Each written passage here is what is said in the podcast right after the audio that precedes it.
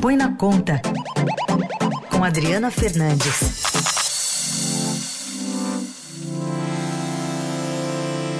Oi, Adri, bom dia. Bom dia, Heisen. Bom dia, ouvintes, nessa sexta-feira.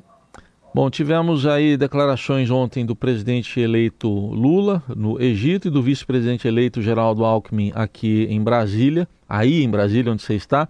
Lula, de um lado, mais uma vez criticando o teto de gastos, Geraldo Alckmin falando que o governo vai ter responsabilidade fiscal, apontou corte de despesas, enfim, é meio trabalho de bombeiro. Como é que é isso, hein, Adri?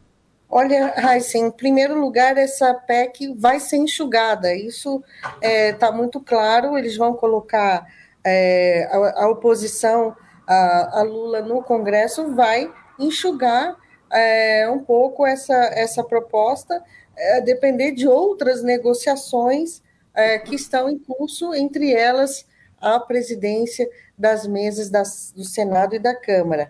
Mas um ponto importante, Heisen, que toda vez eu fico assim, é, parece que é um roteiro já escrito anteriormente, toda vez que o Congresso quer aumentar as despesas, quer expandir uh, as despesas, seja com furando o teto de gastos, ou no passado, antes do teto de gastos, vem, tira da Bolsa essa história de cortar despesas, principalmente os subsídios, os benefícios fiscais. Isso a gente viu é, agora também, a, quando ocorreu a PEC dos precatórios, quando antes, quando o governo é, fez a PEC emergencial para abrir espaço ao, ao, ao, auxílio emergencial de 600 reais em 2021, porque você lembra que em 2020 o auxílio uh, funcionou, é, mas depois é, ele, ele, não foi, ele acabou no final e teve, ficamos se, três meses sem o auxílio emergencial. Aprovou-se em março, entre março e abril, uma nova PEC, e lá tinha uma medida para cortar subsídios. É difícil imaginar que no orçamento tão apertado como está, né, tão, as despesas tão apertadas, que ah, o, o governo eleito querendo aumentar os gastos, a gente vai encontrar espaço é, dentro das despesas do orçamento para, para cortar gastos.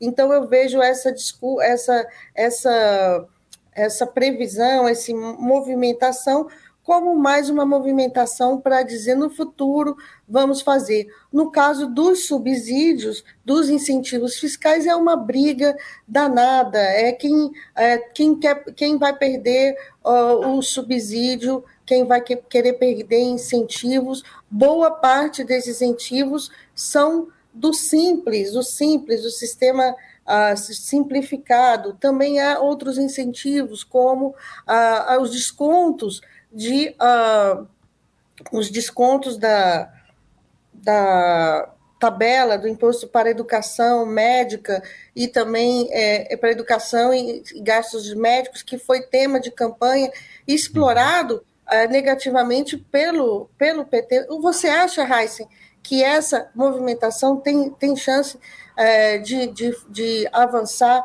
nesse exato momento, eu não acredito. Eu acho que ontem, Mercadante, o próprio a vice a Luiz Mercadante, né, e o próprio vice-presidente eleito, Alckmin, falaram é, dessa, dessa possibilidade, mas eu vejo como algo aí, como você falou, tentar um bombeiro, olha, nós vamos fazer isso, mas teremos responsabilidade mais à frente de tocar essa pauta. não vejo esse cenário é, se concretizando, como também não vimos de fato é, nos últimos anos.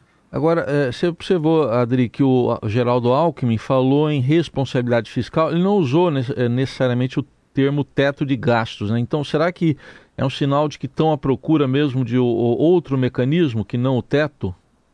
Pois então, Heisen, essa é uma promessa de campanha. Se Lula, é, desde o início, isso é, todos os seus aliados, muito antes da campanha eleitoral, eram críticos ferrenhos ao teto de gastos, essa é uma, é uma medida que é, vai ser adotada. Eu, inclusive, já imaginar, imaginaria que eles já estivessem mais à frente nessa discussão, um dos pontos dos economistas que estão na equipe de transição, André Lara Rezende, Pécio Arida, Nelson Barbosa e Guilherme Melo, era de que é o de que está se discutindo essa PEC sem uma discussão conectada com a mudança do teto de gastos. O ponto é, que está, que, é, que não se sabe ainda se no, o novo arcabouço fiscal, que vai substituir o teto de gastos, este sim é, vai se dar, é, vai se dar é, numa, num, num,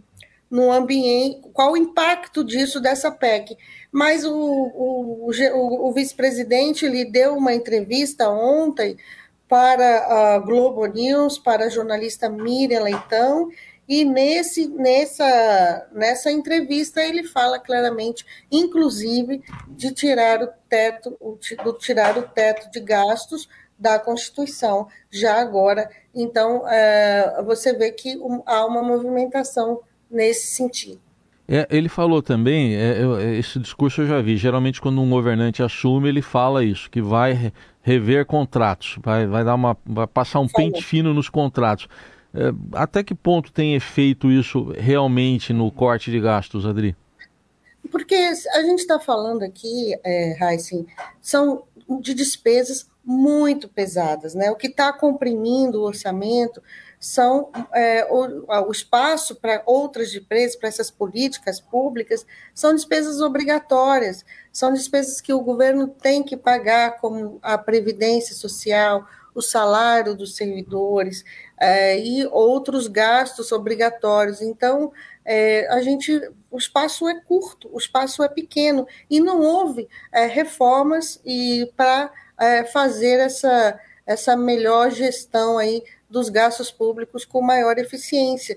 Então, não é com mágica que vai é, tirar é, da cartola, agora, para compensar isso, vamos é, tirar de outro lugar. É preciso que essas narrativas é, que são usadas frequentemente pelo mundo político sejam colocadas no seu devido lugar. Adriana Fernandes fala de economia segundas, quartas e sextas aqui no Jornal Eldorado. Adri, obrigado, bom fim de semana. Ô, Heisen, para você também e para todo mundo aí que está no seu background aí te apoiando e os nossos ouvintes, é claro. Um abraço. Valeu.